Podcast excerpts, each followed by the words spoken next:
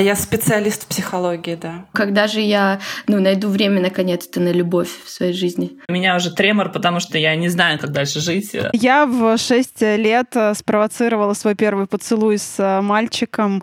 Я в детстве э, побрила брови. Эта идея, что я должна стать писателем, она не давала мне э, спокойно зарабатывать большие деньги. Ну разве в вашей жизни не происходит ничего хорошего? Почему вы пишете такое? Так это надо писать о себе? То нет, это секретные материалы. Да, да, я родом из Трансильвании, если кто не знает. Слушайте, ну вы понимаете, что я сейчас задам этот вопрос. Надо еще очень хорошо подумать, нужно ли участвовать в таком. Оль, извини, мы не в подростковом сериале. Ну вы его отмудохали ногами в конце потом. Ковендур.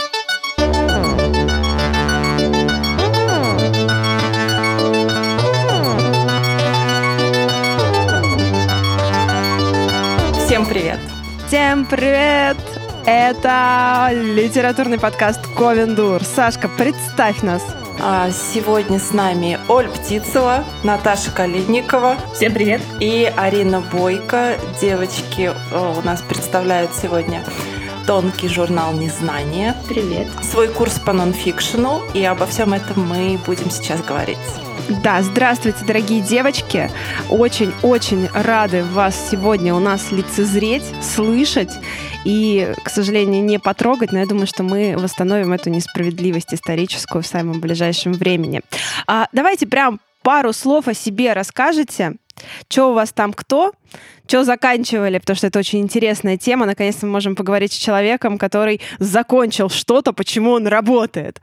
Это удивительное просто чудо. Так что давайте, девчонки, Наташ, начинай, расскажи нам. Расскажи, кто же ты? Сейчас все расскажу. Привет, привет. А, Очень здорово вас слышать, видеть и участвовать в вашем подкасте. Мы окончили магистратуру литературное мастерство. А, Мы первый выпуск Майя Кучерская и Марина Степновой. Вот в этом году в июле мы получили свои дипломчики, наконец-то. Божечка. Да, да, так что Поздравляем мы теперь- еще раз. Спасибо. Мы теперь дипломированные писатели. И мы участвуем в литературном процессе. А насколько мы при этом пишем, это вопрос отдельный, потому что Ты сразу, а, к боли переходишь. Э, да, ну, немножко боли. Бо- Боль така- такова, что участвовать в литературном процессе и писать вот прям в данный, в данный момент а, получается не очень. А, вот. А что еще могу о себе сказать? Я редактор профессиональный. Я окончила Тольяттинский университет э, по специальности филология, поэтому а, писательство — это моя, скажем так, вторая, ну, основная, но мое второе образование. Вот, вкратце так. А, Меня зовут Арина. А, Я закончила литературное мастерство в этом году, и по бакалавриату я философ. Это тоже вышки я заканчивала. А, Не знаю, почему это вдруг стало важно, но вообще-то это важно. А, Что еще? Я работала в театре несколько лет. Потом я уехала учиться в США на семестр, вот. И после этого собственно, все случилось то, о чем ты уже сказала, и то, как вы нас представили, да, ну, э, журнал и курс, вот. У, у меня внезапно родился самый важный, мне кажется, вопрос. Расскажите, пожалуйста, лид-процесс. Есть он или его нет? Главная хайповая тема книжной индустрии последних месяцев.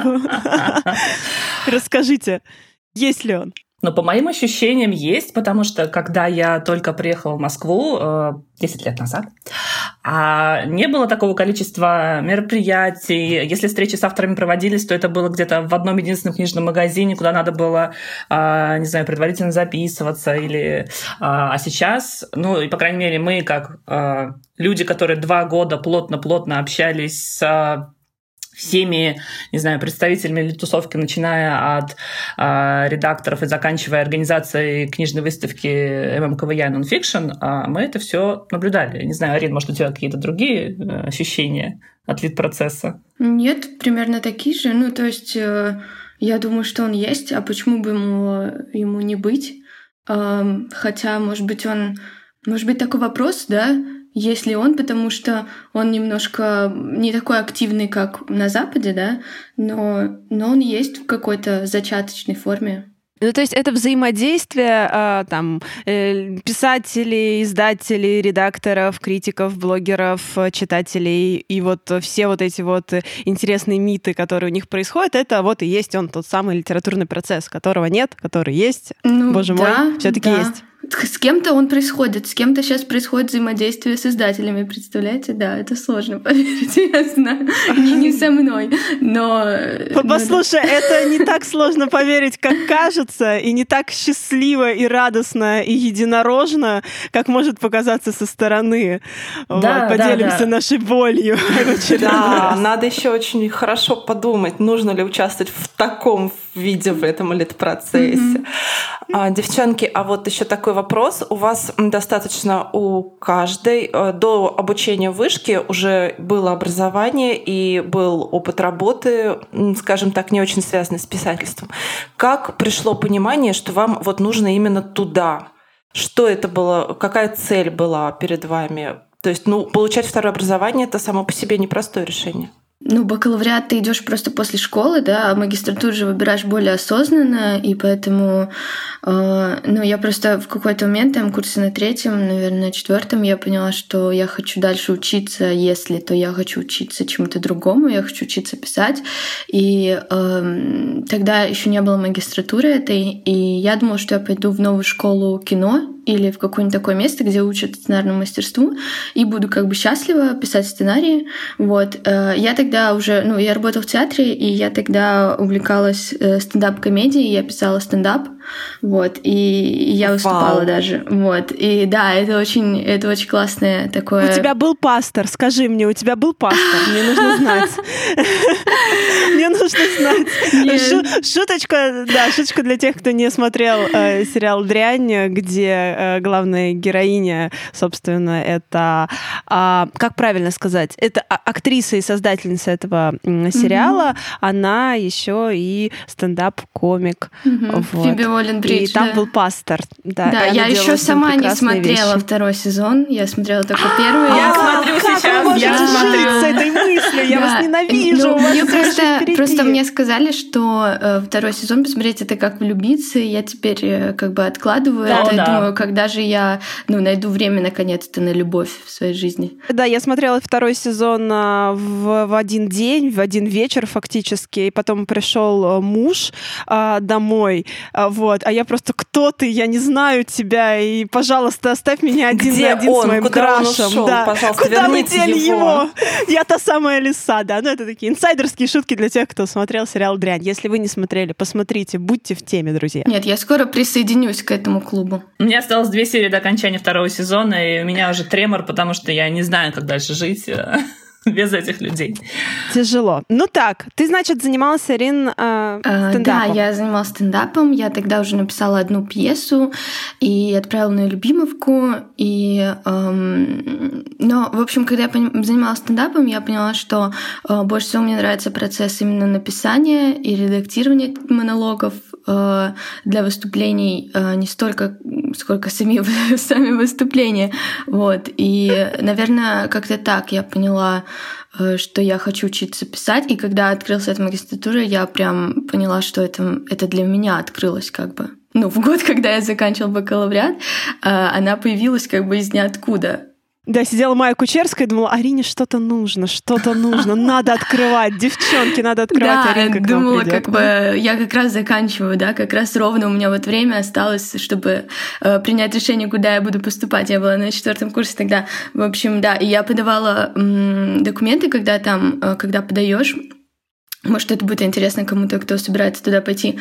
Там нужно, эм, как это называлось, э, в общем, образец своих текстов, какую-то репрезентативную Портфолио? выборку, несколько Портфолио. страниц.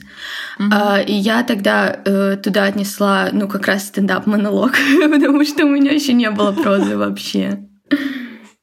Здорово. Наташ? Да? Рассказывай, как? Как ты поняла? Как ты созрела? О, боже. Ну, созрела-то я давно, на самом деле. То есть я всегда что-то писала. Я писала стихи в детстве, я писала статьи, когда училась э, в своем первом институте. А, и так интересно, я когда сейчас говорю, что я окончила специалитет, меня все спрашивают, что ты специалист? Ты окончила какое-то училище, что ли? Я тоже специалист, я тоже специалист. Я в последний год попала на специалитет. Да, я специалист да, да. юриспруденции. А я специалист в психологии, да огромный старые специалист. Мы, мы очень старые Отлично, девочки, да. очень старые. Old school меня поймет. Вот. И э, я переехала в Москву, я работала, где я только, в общем, не работала, и пиар-менеджером, и маркетологом, и... Да, я тоже работала в театре, у меня была такая практика, месяцев 10 я работала в театре, а, но потом я все таки выбрала деньги, я пошла зарабатывать деньги. И ты, послушай, ты выбрала деньги и решила стать писателем? Нет, нет, нет. Что-то я решила стать... противоречие. Я решила стать маркетологом, да, но вот это вот, э, вот это вот зерно этой идеи, что я должна стать писателем, она не давала мне э, спокойно зарабатывать большие деньги. И до сих пор не дает. Да ну их эти деньги, кому Да, да, да. И, значит, э, мое решение о поступлении в магистратуру на самом деле выглядело так, что это было лето 17 года. Я увидела в телеграм-канале а, Хемингуэй позвонит а, объявление о том, что начинается набор магистратуры, подумала, о нет, но это не для меня, это для молодых, юных, активных. Потом с работы пришел муж и говорит, ну что, ты подалась уже? Я говорю, ну, ну нет. Потом мне написала мама, говорит, ну ты уже подаешь документы? Я говорю, да, да, все окей, я подаю. Я собрала все-все-все свои а, дипломы, не знаю, какие-то тексты. М-м, вот. У меня набралось довольно приличное портфолио, я все его запихала в ЛМС. ЛМС — это прекрасная система, которая должен пройти каждый, а, кто подается в магистратуру. Это особое испытание просто волшебное. Ты должна найти дуб под дубом сундук. Практически, практически, да. А, вот, вот так я попала в магистратуру, и, честно говоря, для меня это было даже как-то неожиданно. Ну, правда. А, и во многом, наверное, благодаря тем людям, которые, ну, которые, которых я была на собеседовании, потому что это были очень-очень добрые люди, они посмотрели, послушали все, что я несу, сказали, ну, наверное, она не безнадежна. Вот как-то так это было. А, девчонки, а можете признаться в любви кому-нибудь из преподавателей? Кто вот э, вам больше всего... Чья лекция изменила ваш маленький прекрасный мир? Александра Баженова-Сорокина, конечно. Так, рас, расскажи нам, кто это. Подожди, ну мы же вообще же с деревни да, приехали. Понимаю, расскажи понимаю. нам, Я кто просто это? это признание было, просто это важно было произнести. Хорошо. Э, это преподавательница высшей школы э, экономики э, факультета филологии, которая вела у нас нарратологию. Вот. Предмет нарратология изменил мою жизнь очень сильно.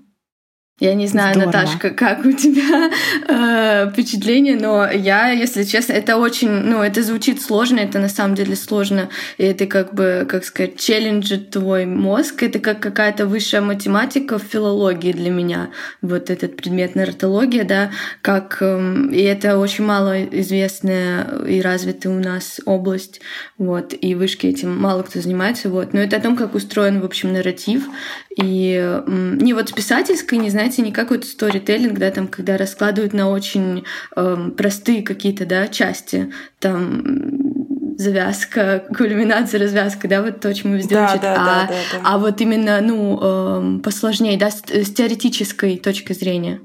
Вот, угу. как-то так, если коротко. Мне кажется, сейчас, сейчас это приходит, вот это нарративное направление, угу. как-то да, да. всплеск какой-то интереса к нему. Когда э, я изучала филологию, э, не было никакой нарратологии в помине. И вот мы, конечно, учили, э, не знаю, мы изучали Пропа, мы изучали э, Якобсона, вот то, о чем говорила Арина, завязка, кульминация, развязка, да.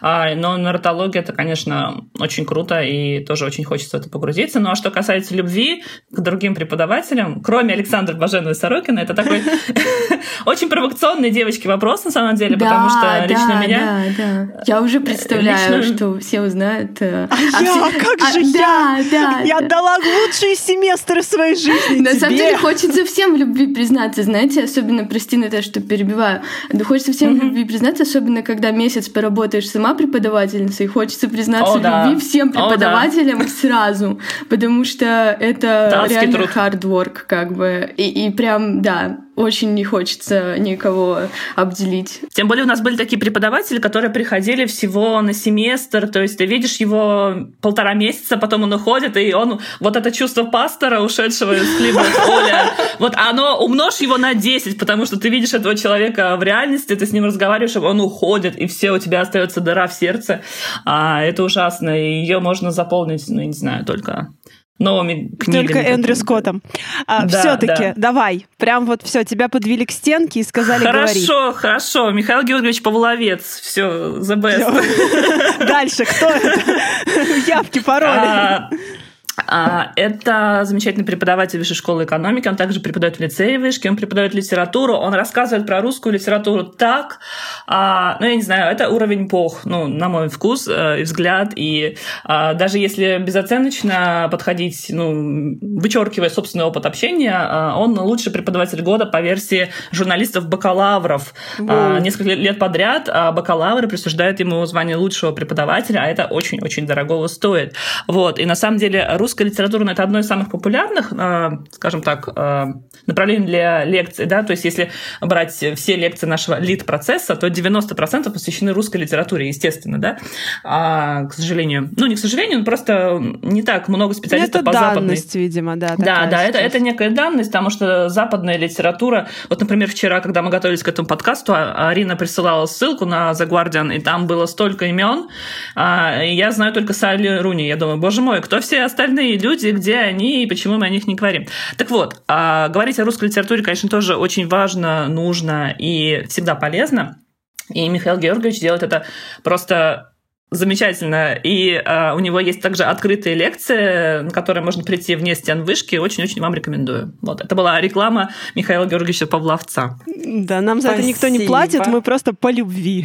да, да, по да, просто по любви. Но скажите, вот. а вот э, все закончилось, да? Вот э, какое первое было впечатление, когда все закончилось? Ой, я Что, писатель или, или нет? Блин, Пожалуй, все закончилось. Ну, не знаю, я могу сказать только за себя, что мне, конечно, было очень грустно. А, и было какое-то ощущение, что ну а как же... Ну это такой синдром не то чтобы оставленного гнезда, да, я слишком стара для синдрома оставленного гнезда. Но, конечно, был такой момент, когда ты думаешь, боже, боже, почему я не так усердно читала, учила и вообще э, ценила вот это все. Это, ну, на самом деле, у нас еще с 1 сентября, э, на втором курсе еще с 1 сентября нас начали готовить к тому, что мы расстанемся. И Марина Львовна Степнова, э, ну да, примерно 1 сентября она и сказала, ну что, дети, мы с вами скоро расстанемся. Боже мой, это очень-очень-очень грустно.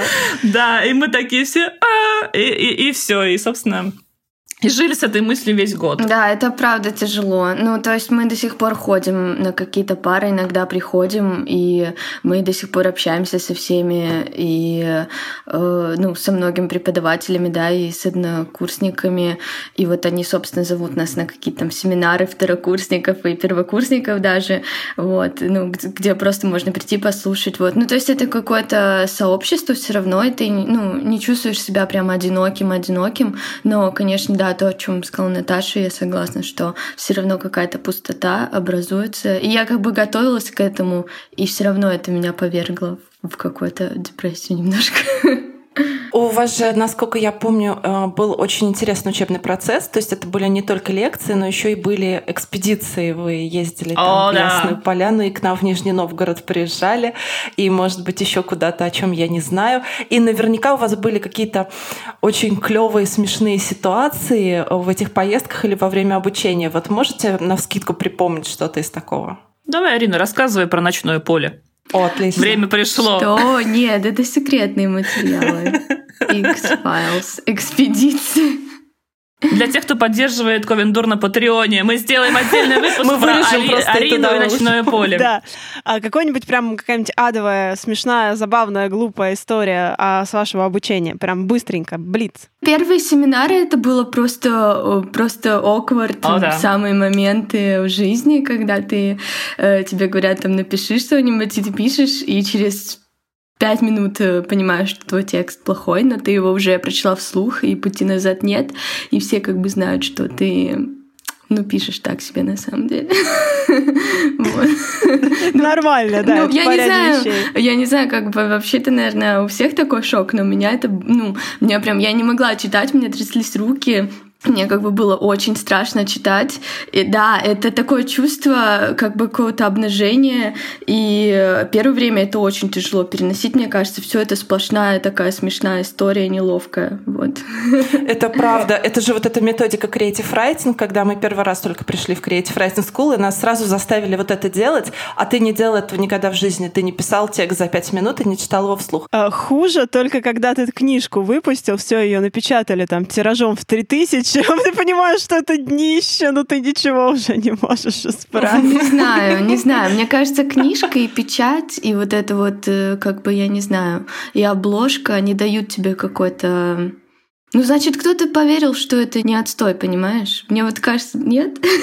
Мне кажется, что Три тысячи человек не могут ошибаться. А я пытаюсь вспомнить какую-то зашкварную историю и не могу, наверное, потому что, а, ну, в какой-то степени это был такой, знаете, идеальное для меня обучение, потому что, во-первых, нас всех отобрали. Действительно, это была группа людей очень подготовленных, а, которая прошла несколько стадий отбора. Это и портфолио, это и собеседование, это и, ну, какой-то свой собственный опыт, да. И поэтому, ну, такого, чтобы мы были прям очень-очень разные, конфликт, конфликт, он возникает от разницы, да, полярности, от разницы интересов. Такого у нас, наверное, не было. И нас, откровенно говоря, берегли, да, то есть э, преподаватели с нами э, очень были внимательны, они, ну, скажем так, не все, конечно, но большая часть преподавателей, да, Оля поняла уже, за что, за, за что сейчас можно ухватиться. Нет, я не буду рассказывать про тех преподавателей, которые э, нам, скажем так, не очень нравились, конечно, такие были, но в массе своей к нам относились прям очень бережно и пылинки с нас задували. Э, ну, послушайте, ну обязательно в, в историях из университета, ну, там, магистратуры, да чего угодно, обязательно должна быть история, как кто-то напился, э, пришел на зачет, его там, не знаю, вырвало, э, прямо на преподавателя, из-за этого его поставили отлично, только чтобы он ушел. Я не знаю, что должно такое быть, обязательно, иначе зачем учиться вообще? Оль, извини, мы не в подростковом сериале даже не О, да перестаньте! Я училась в академии, в самой мажорной юридической академии, блин, страны, и у нас была куча вот этих вот историй, а, когда кто-то там а, приходил пьяный, или, наоборот, приходил после жуткой пьянки. А, блин, да мы приходили после жуткой пьянки, какие-то странные вещи творили и получали зачеты. Я один раз сдавала информационные технологии на первом курсе, а причем это были информационные технологии, про, знаете, вот эти страшные правовые системы, гарант, консультант, вот. И я не понимала в них ничего. Ну, то есть вот от слова нихуя, вот по-другому не скажешь, вообще. Я за весь семестр ни разу эту хрень не открывала и понимала, что я в жизни ее тоже ни разу не открою. Все, это данность моя. И а, мы, что-то у нас была какая-то вечеринка дома, что-то тусовались, где-то там на Пушкинской танцевали на барной стойке, и пришли сдавать эту хрень. Просто по-другому не скажешь. А там была куча народу, и все сдавали какие-то лабораторные работы, надо было решать какие-то странные случаи из э, правовой жизни, ну, в общем, какая-то дичь. И э, я просто сидела и понимала, что я не сдам, а если я сейчас встану, то, скорее всего, я упаду, потому что мне 18 лет, а я вчера танцевала на барной стойке. И э, я еще очень пьяна. У меня нет похмелья, потому что я еще пьяна. И э, я, значит, сидела, сидела, сидела, сидела, пару раз, наверное, даже дремала за этим столиком. И под конец ко мне подошел преподаватель, я понимаю, что вот он, э, момент истины. Но нифига. А просто получается, что он ко мне подошел и говорит, дорогая Ольга, вы что-нибудь сделали? Я говорю, нет. Ну и идите. И поставил мне пять. Все. вот это, мне кажется, самая лучшая история про универ. Неужели у вас такого не было? Да, Оля, к сожалению, а... это вы, юристы, а также историки, самые пьющие а, специальности Эва.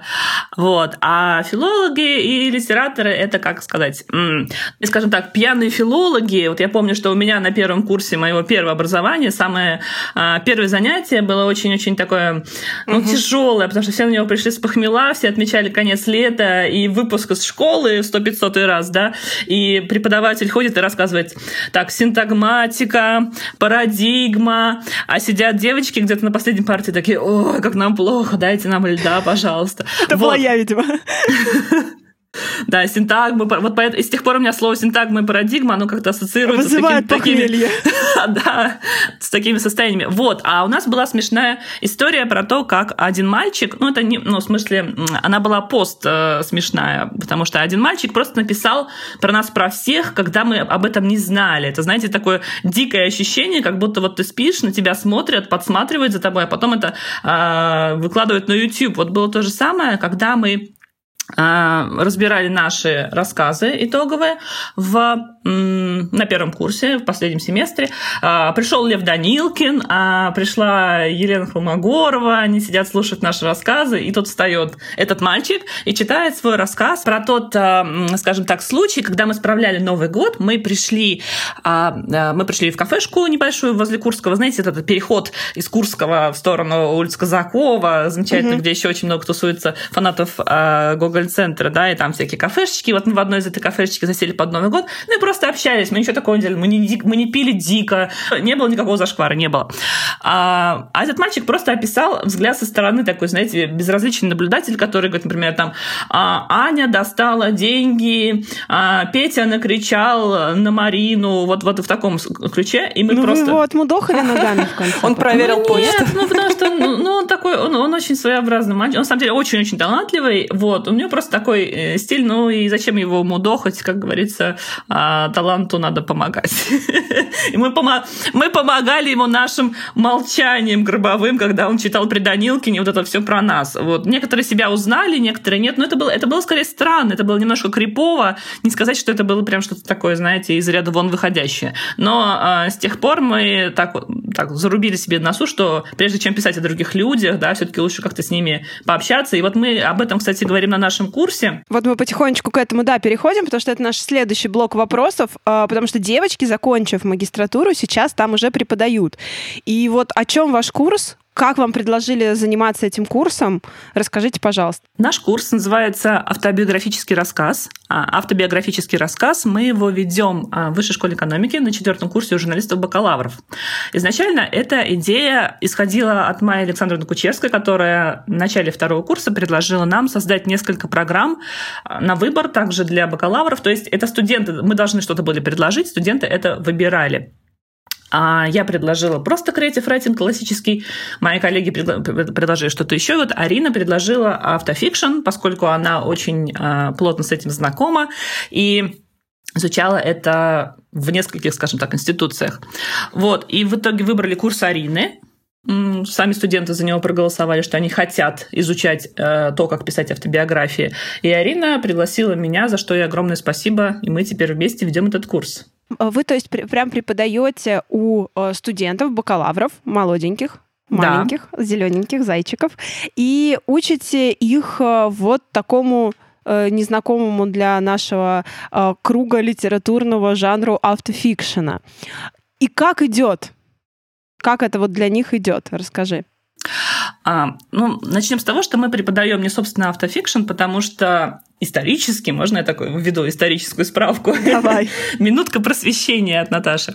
А, исторический автофикшн а, — это такой м, синтетический жанр, который придумали французы в 1977 году. И, собственно, автофикшн, автофикшн — это м, такое сочетание потока сознания, психоанализа, какого-то дневника, то есть когда человек пытается самопознать себя при помощи прозы. И был такой замечательный прекрасный автор, которого звали Серж Дубровский. А, ни одна из его книг не переведена на русский язык, хотя это отец автофикшена. Вот. И Серж Дубровский, а, ну, на самом деле, просто гений самопродвижения и самопиара, на мой взгляд. Что произошло? В 1977 году а, когда основные такие французские классные литературные движения, как постструктурализм и прочее, они уже немножко шли на спад, и французы такое ощущение, что они просто сидели и все думали, что бы придумать, что бы придумать. Нужно что-то выдумать такое интересное, а давайте писать про себя и лучше выдумать не смог. Да, да, да. И была благодарная почва, потому что у французов очень развит институт э, вот этих всех автобиографий. И есть такой ныне здравствующий Филипп Лежон, который это все возглавляет. То есть он, э, он и его ученики изучают э, феномен автобиографии, ну, в основном, конечно же, французской. А, вот в этом их, скажем так, уникальная черта, да, что французы, они любят что-то придумать, скажем так, с нуля, да, вот не было постструктурализма, будет постструктурализм. Пост постструктурализм. А, да, не было, пост, не было постмодернизма, будет вам постмодернизм. А теперь вот получите автофикшн, да? А что сделал Серж Дубровский? Он стал этому господину Лежону, который заведовал всеми автобиографиями Франции, писать письма. Лежон это не сразу заметил. Год примерно на третий он заметил, что ему написывают. Потом он, а, ну, собственно, он написал роман «Сын» назывался его первый роман, который был а, полностью автофикшн, в котором он писал про себя любимого, естественно, использовал элементы психоанализа, пытаясь... А, там была очень-очень сложная заморочка. Он пытался самого себя познать не только вот через те слова, которые он пишет, да, но и какие-то крупицы смыслов, которые возникают у него между этими словами, да, то есть а, какие-то диссонансы, консонансы, какие-то сочетания запятых, я не знаю, ну то есть все, что подсознание вот кричит нам помимо нашего сознания. Так вот, а Серж Дубровский еще написал несколько статей в газеты. То есть этот роман, а, несмотря на всю его такую глубину, да, он был просто посвящен, не знаю, там, одному человеку. И критики, конечно же, сказали, ну, господи, это еще какой-то э, чувак написал про самого себя, ну и что. А Дубровский тогда написал несколько статей газеты, про которые написал, о, вы знаете, вышел такой роман «Сын Сержа Дубровского», он очень классный, читайте все. То есть э, э, это прекрасный э, такой пример того, как нужно продвигать себя, даже когда нет интернета. Все равно. Да, да, да, Ходи да, и всем рассказывай на каждом углу. Вышла крутая это книга. называется Да, да, да. То есть а, на самом деле рецепт такой, да, придумай идею, найди себе противника идейного, ну, который плюс-минус разделяет твои интересы, пиши ему письма а, и везде рассказывай о себе. Вот. Э, рецепт э, проверенный, да, да. Наташ, да. Наташ, а можно прямо одно уточнение, чтобы я сейчас просветлела О, да. окончательно, и, может, наши слушатели тоже. А, автофикшн равно автобиографии? То есть это абсолютно то же самое или нет? Нет. Автобиографию пишет, ну, в классическом ее понимании, автобиографию Пишут люди, которые хотят рассказать о полном круге своей жизни, да, как правило, это такие а, люди ага. в возрасте уже состоявшиеся, которым есть что сказать, которые, а, точнее, нам всем, конечно же, есть что сказать, такая, а, а, а, да, но это люди, эм, ну, я не знаю, автобиография кого, приведите, вот кто ваши любимые личности, кто написали автобиографию там? Ну, Сальвадор Дали, ну, скажем. Что-то типа того, наверное, да. Что-то, что-то подобное. Ну писал. да, да, да. То есть, например, вот Виктор Розов был такой драматург замечательный. У него такая книга называется «Удивление перед жизнью», но он ее писал, не знаю, там лет 70-80, да, то есть это уже э, большой такой объем. Вот, а автофикшн, а, на самом деле сейчас считается, что автофикшн это то, что сам автор называет автофикшн. То есть это некое литературное произведение, основанное на собственном опыте с элементами автобиографии, скажем так. Это может быть э, какой-то очень короткий отрезок жизни, и на самом деле не все э, люди, которые используют автобиографический материал, называют это автофикшеном.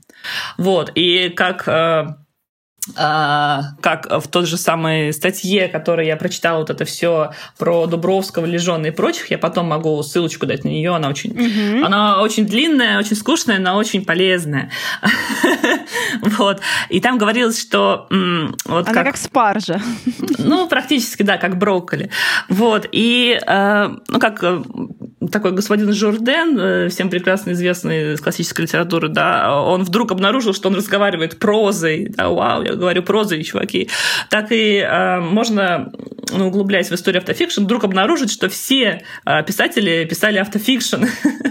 То есть, не знаю... Немножко про себя, да. Да, Августин Блаженный и прочие все вот эти вот сотоварищи мы в нашем курсе, про который сейчас Арина вам тоже подробнее расскажет, а, мы в нашем курсе придерживаемся того понятия, что автофикшн это все-таки 20 век, да, а, даже вторая его половина, то есть это не начало, то есть не просто не Селина мы не рассматриваем, это вторая половина 20 века, это произведение, в котором доминантой является какая-то автобиографическая составляющая.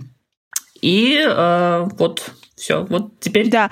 А, Арин, а вот расскажи, э, в какой момент ты поняла, что все, мне, короче, нужно вот рассказывать про автофикшн. Почему вот именно эта тема, почему эта идея, почему это у нас э, не очень развито, не очень известно, и почему известно, развито и круто там где-то далеко в прекрасном далеке.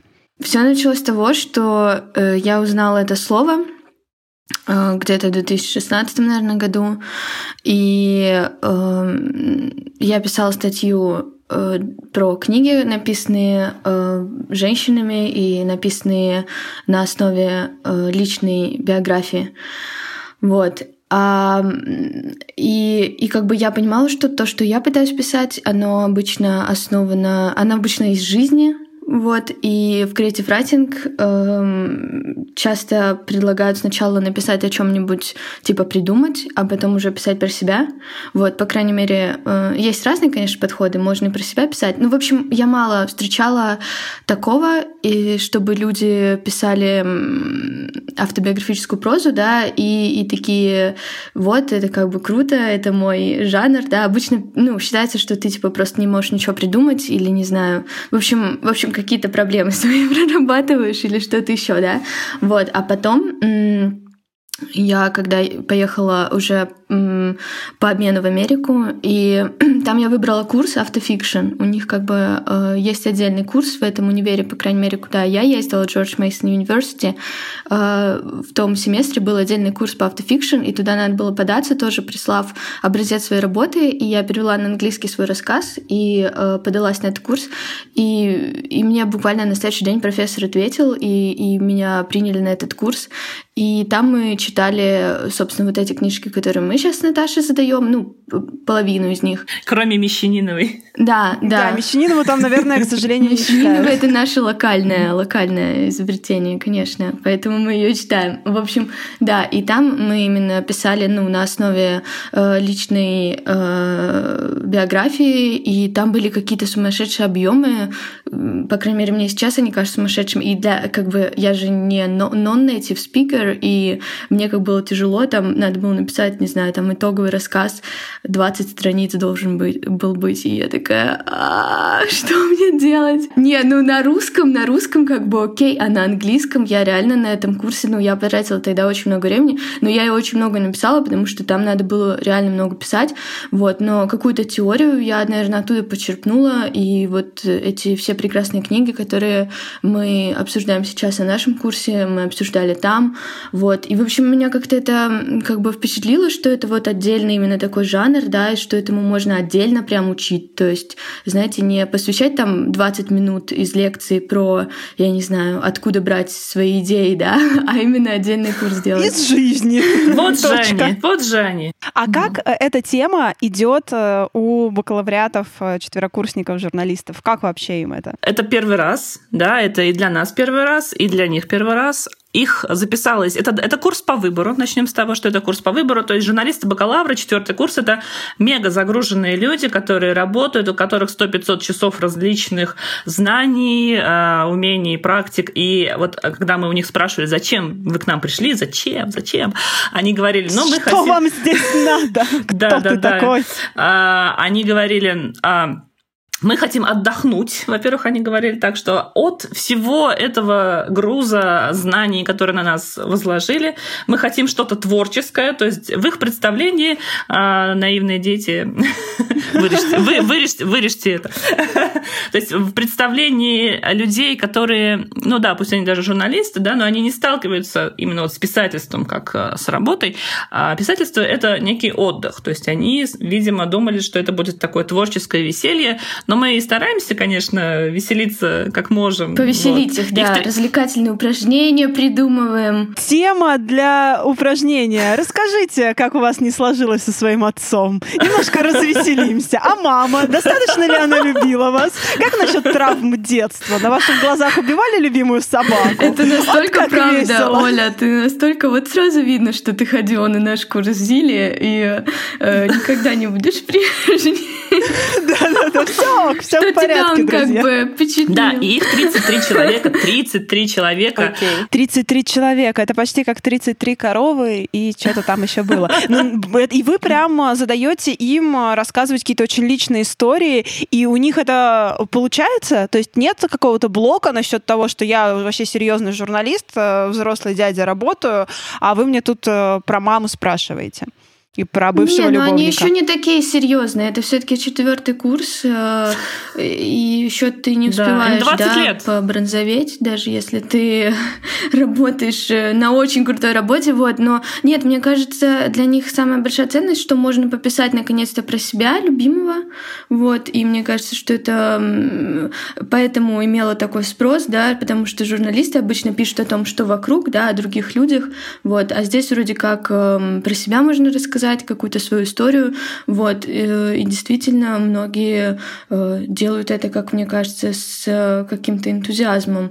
Вот. И это ну, вообще художественный Правда текст это для них что-то новое, это видно, это видно по домашним работам. А, то есть для, они раньше не занимались, да, креатив райтинг, по ним это видно? Ну, в основном, э, в основной своей массе я так понимаю, что да. Может быть, я, конечно, ошибаюсь, и на самом деле у них есть какие-то похожие э, предметы. Э, нам рассказывают, что у них есть целый майнер, рассказ как средство коммуникации, загадочное название. Не знаю, что там происходит. Вот. Но когда мы говорим, да, рассказ, нам приходится все сначала объяснять, да, там, начиная от сюжета, заканчивая там сеттингом и героем героями и, и всем остальным. То есть, ну, это как бы э, все сначала, вот, это такой э, базовый уровень, вот, и мы там не ждем, конечно, ни, никаких э, сверх, э, не знаю, новых гениальных кнаусгоров, вот, но как бы попытаться написать, просто мне кажется, это мой какой-то личный опыт, да,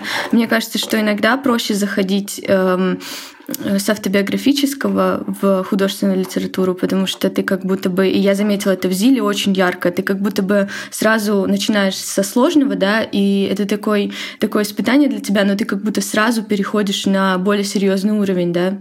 Я не знаю, вот, может быть, у вас совсем другие впечатления. Надо сказать, э, что в Зиле летом был интенсив по автофикшену. Я там была э, ученицей, так что девочки мои преподаватели, да, я вот немножко чувствую какое-то такое, да, расслоение ролей. А вот, и мы учились автофикшену, говорили и про э, писателей, которые работают в этом жанре, как у нас, так и на Западе, говорили про то, как это писать самому, все эти этические вопросы себе задавали, пытались найти ответы.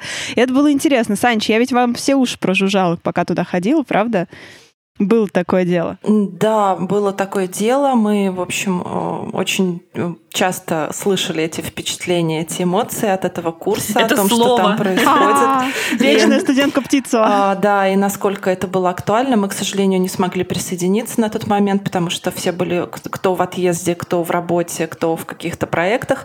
Но я думаю, что если что-то в будущем подобное будет, то обязательно нужно пройти через этот опыт. Мы надеемся, что будет будет. Мы, конечно, хотим это делать не только в стенах университета.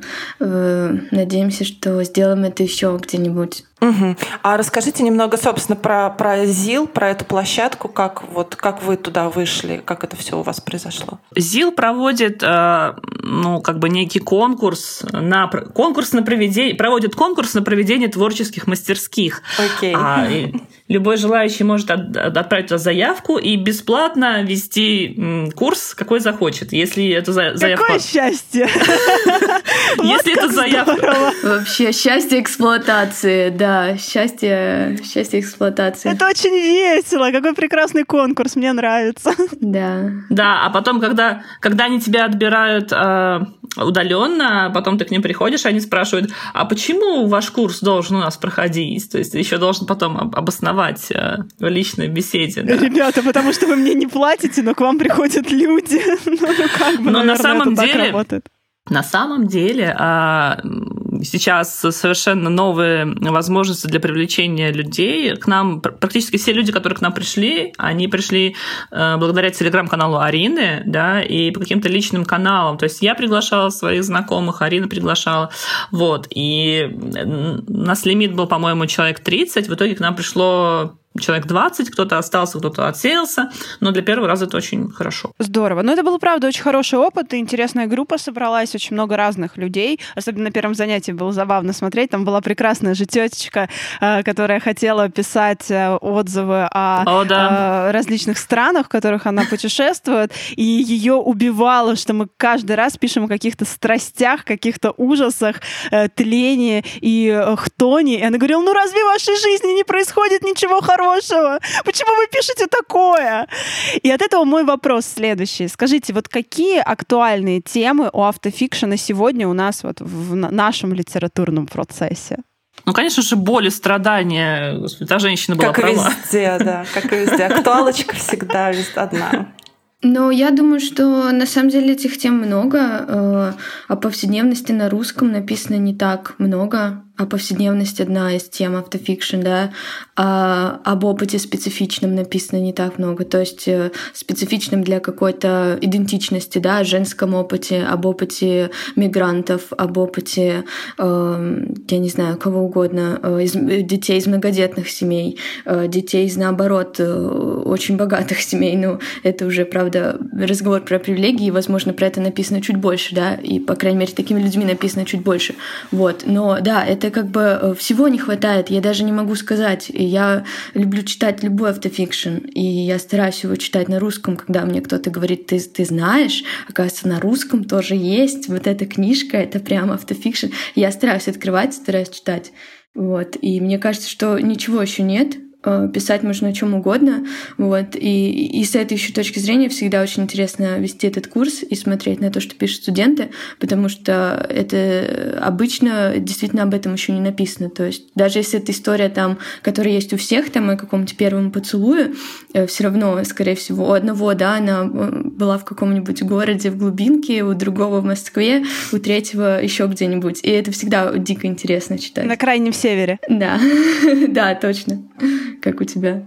А что касается темы а, для студентов, вот по моим наблюдениям, на самом деле не совсем люди, а, точнее, скажем так, у них вызывает удивление, когда до них доходит мысль, что нужно писать о себе. Да? То есть, когда человек записывался на курс автобиографический рассказ, он думает, окей, я почитаю чужие автоби автобиографии, угу. про какие-то чужие страсти и переживания, а, а потом где-то да, где-то занятие на четвертом нас спрашивают, слушайте, так это надо писать о себе?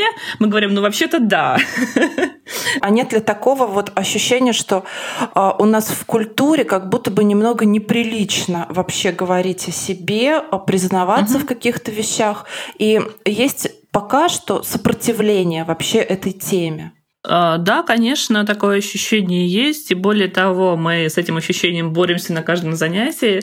Когда, например, у нас есть такое упражнение, например, мы задаем описать самый стыдный или неловкий поступок в детстве. И когда люди это слышат, они не могут... А, а, ну, вообще в автофикшн есть такое очень важное понятие дистанцирование, да, то есть когда ты э, пишешь о прошлом себе, это не ты сейчас, это нечто угу. пережит, пережитое, это некий опыт. И вот человеку очень сложно бывает дистанцироваться дистанцироваться, когда он слышит, о, самый стыдный, это что, это я должен сейчас для всех рассказать, какой я ужасный, какой я гадкий. Ну, на самом деле нет, да, и можно взять любой поступок, и к которому у тебя есть какое-то эмоциональное отношение, и про него написать. Вот, то есть, да, человеку тяжело, людям тяжело говорить на некоторые темы, но тем, скажем так, для нас дороже, когда эта тема получается, и когда она проговаривается, и можно же проговорить ее без, не знаю, не обязательно вынимать сырой кусок мяса из груди и бросать его так вот всем, да. Нужно его аккуратно приправить специями, так, э, и Medium сервировать. Rare. Да, да, да, и сервировать. Слушайте, ну вы понимаете, что я сейчас задам этот вопрос. Наташа, твой да, самый да. стыдный, неловкий поступок из детства. О. Ты понимала, что я спрошу это? О, а, а можно да, мне а, тоже да. ответить? Да, разумеется. Я, Давайте, я вспомнила, первое? я когда придумала это э, упражнение да, для студентов, я на самом деле его придумала, эм, когда читала Кнаусгора, и как он там описывает свои стыдные поступки да, в, э, в моей борьбе о первом томе, и я подумала, что и мне захотелось написать самой, я так этого, правда, не сделала. Я э, вспомнила, как я в детстве э, побрила брови, вот, и это было так стыдно, что это смешно. Я побрила брови, Прекрасно. знаете, вместо того, чтобы их выщипать, ну это уже не в детстве лет, наверное, уже в 12, а, я побрила вот так бритвой, бровь сбрила как бы вместо того, чтобы выщипать, и я пришла на кухню, и мама сказала, и мама начала смеяться надо мной, и спросила, что произошло с моими бровями, и я на, ну как бы ей ответила, что я их э, выщипала, или я не знаю, в общем, она очень долго смеялась, и у меня была такая бровь, знаете, которая заканчивается вот так прям ровно ровно, э, точнее, начинается очень так обрубленно. Вот, и мне кажется, это... Я, я бы написала об этом, и я, на самом деле, э, это вспомнила случайно, это тяжело так специально вспомнить, я просто подумала, блин, как же, типа, ну, э, в детстве и в подростковом возрасте было тяжело со всякими такими вопросами.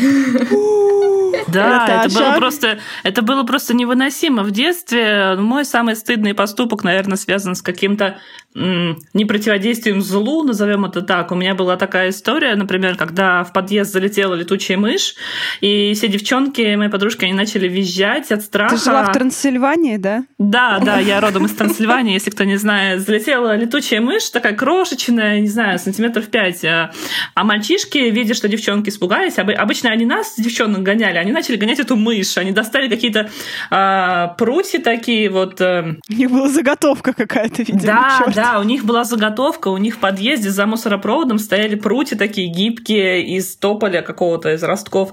И они стали эту мышь гонять, и они рассекли ее просто в клочья. О, ужас. И я ничего, но мне тогда было лет семь, я не знаю, я ничего не могла сделать, и я тоже как-то со всеми так визжала, визжала на общем таком адреналине, да, Какой хотя на самом деле я не, я не боюсь мышей ни летучих, ни ползущих никаких, и мне было так жалко эту несчастную мышь, и я думаю, господи, какие были глупые эти девчонки, которые испугались вот такого вот крошечного существа, и эту картину, и эта боль всегда, мальчишки, какой всегда ужас. со мной, Фу. да. Саш, да. а твой самый странный, дикий и неловкий поступок с детства? Вот, честно говоря, у меня сейчас, наверное, возникло какое-то сопротивление заданию, потому что пока я слушала и что-то такое пыталась вспомнить, я ничего не вспомнила.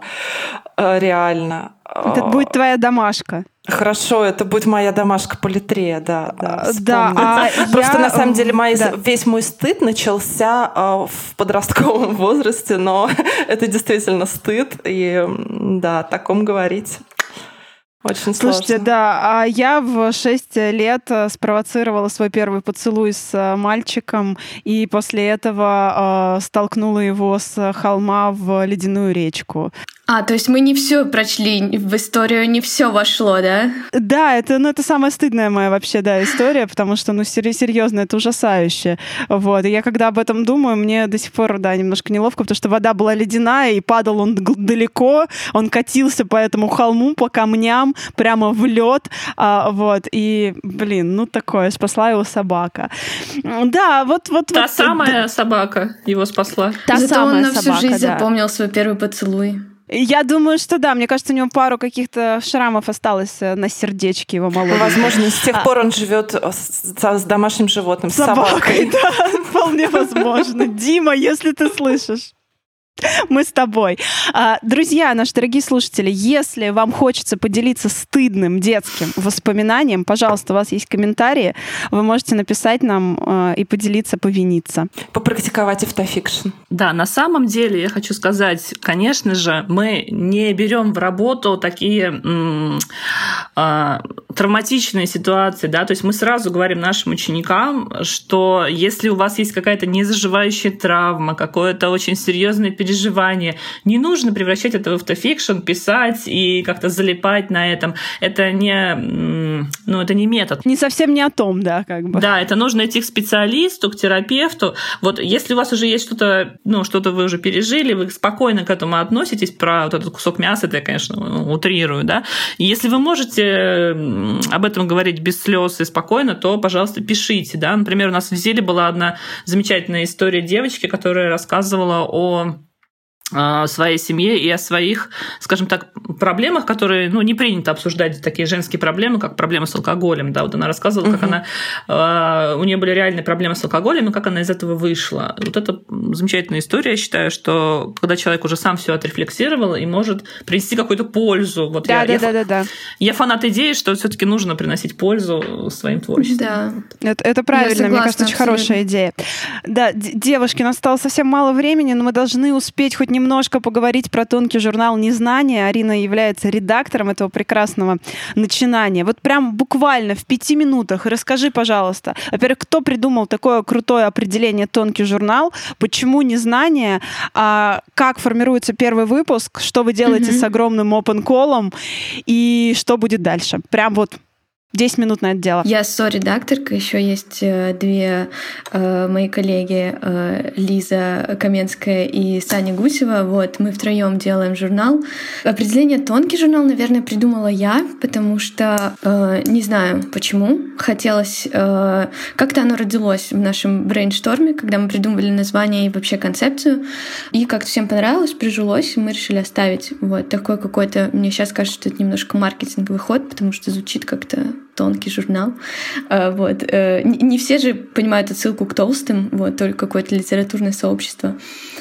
Что ты еще спрашивала? Как проходит open call сейчас? Да, э, как это все? Главное угу. вообще, как вы отбираете тексты, главная концепция? Э, у нас э, тема номера громкость, поэтому мы исходим из этого. В графе нашей таблицы, где мы ставим оценки и пишем свои впечатления о текстах, которые нам прислали, и заносим все тексты, у нас есть отдельная графа соответствия теме, да, нашей заявленной, и мы подробно расписывали на сайте референсы, что мы имеем в виду под громкостью, да, что это интонация писательская, это не значит, что текстом должен быть про то, как кого-то оглушили. Капсом написан. Да, или капсом написан, как буквально буквально можно понять, да, э, или там много восклицательных знаков через э, каждые два предложения.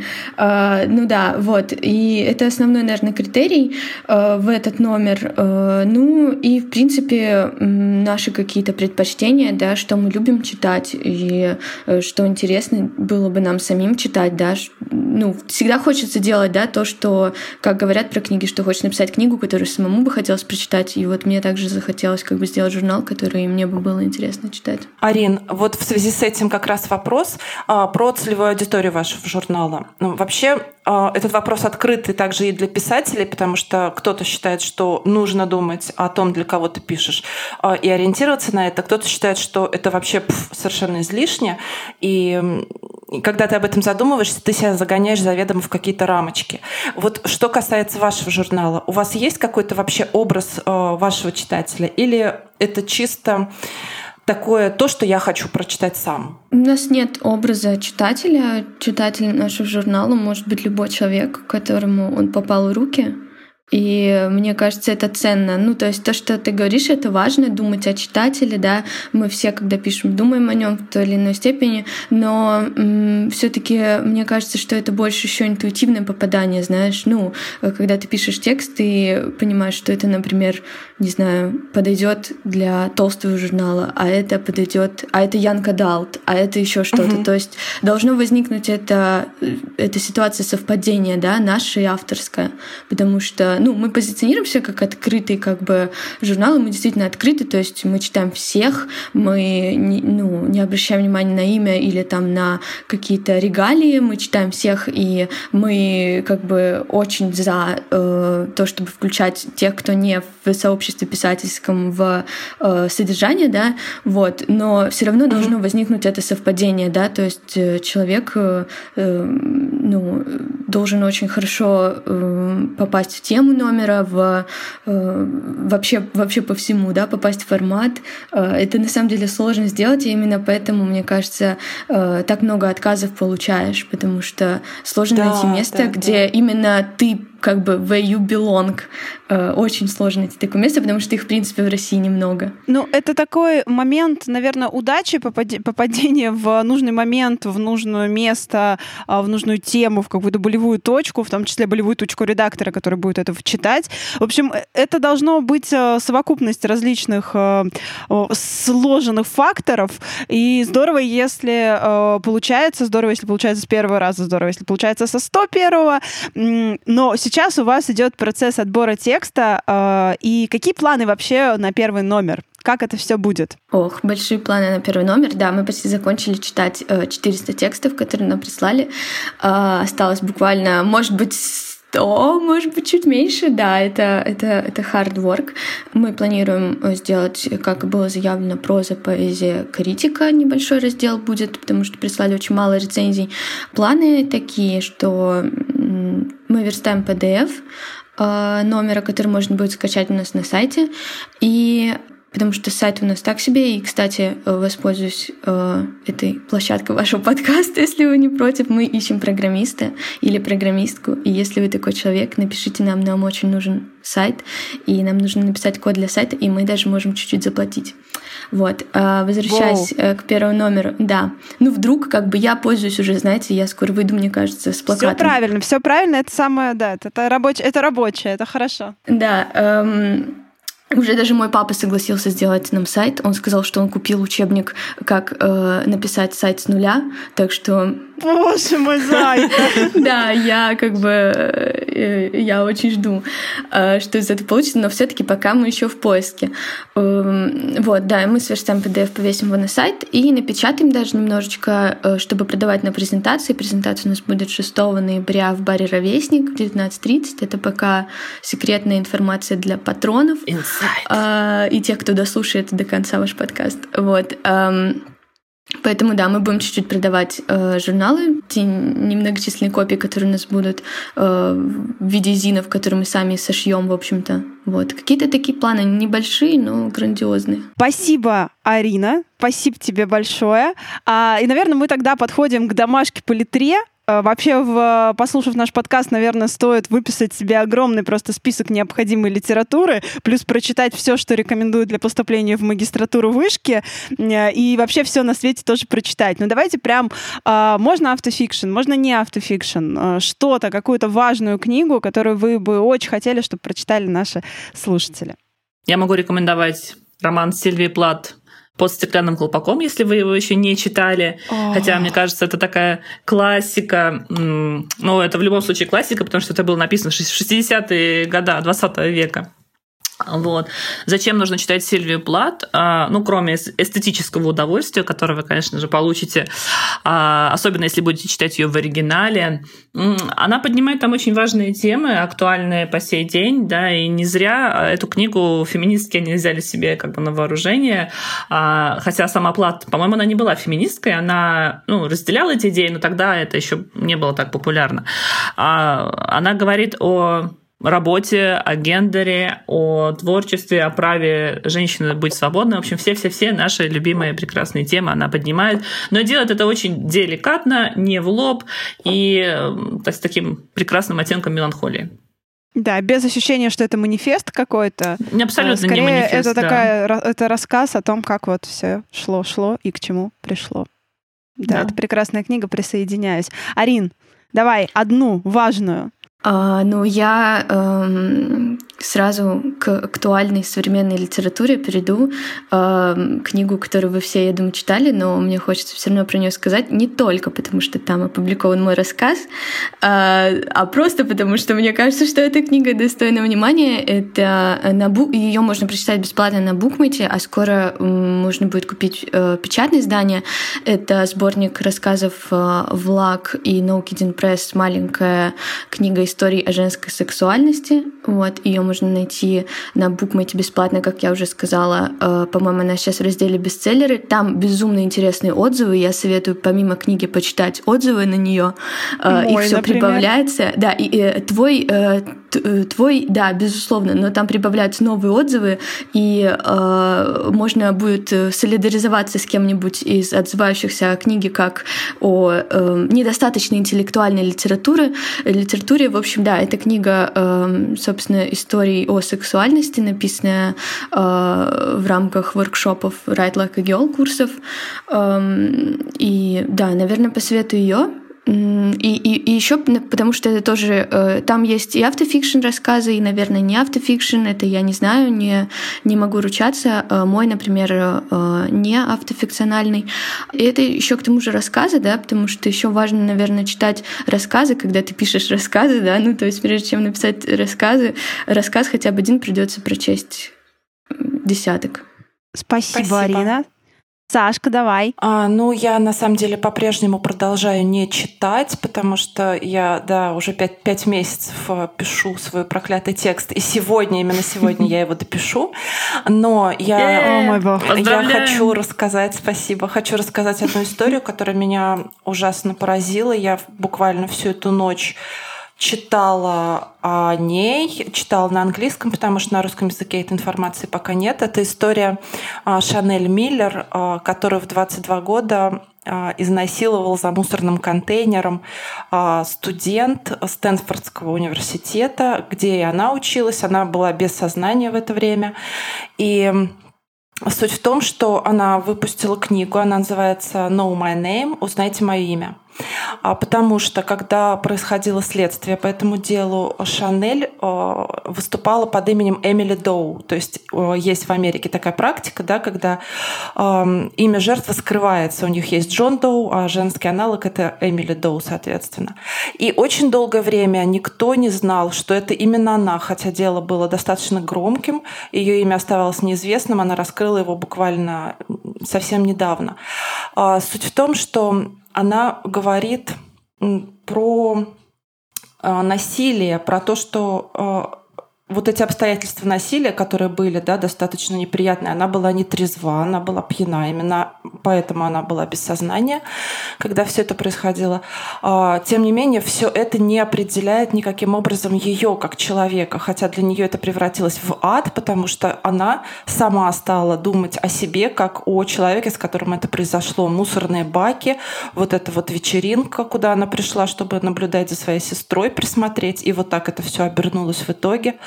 А, на YouTube есть очень крутое видео по этой книге, где а, это рисованное видео, она нарисовала его сама, она его озвучила, она говорит там о себе и называет свое имя и показывает свое лицо. А, всего пять минут его можно найти. I'm with you, оно называется, Шанель Миллер.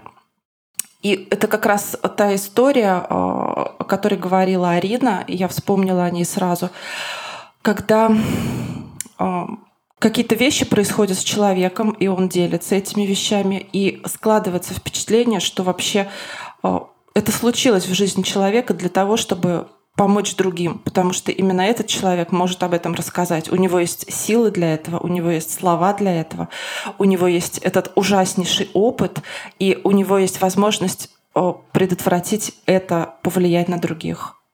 Спасибо. Спасибо, Саш. Ой, прям меня немножко промурашило.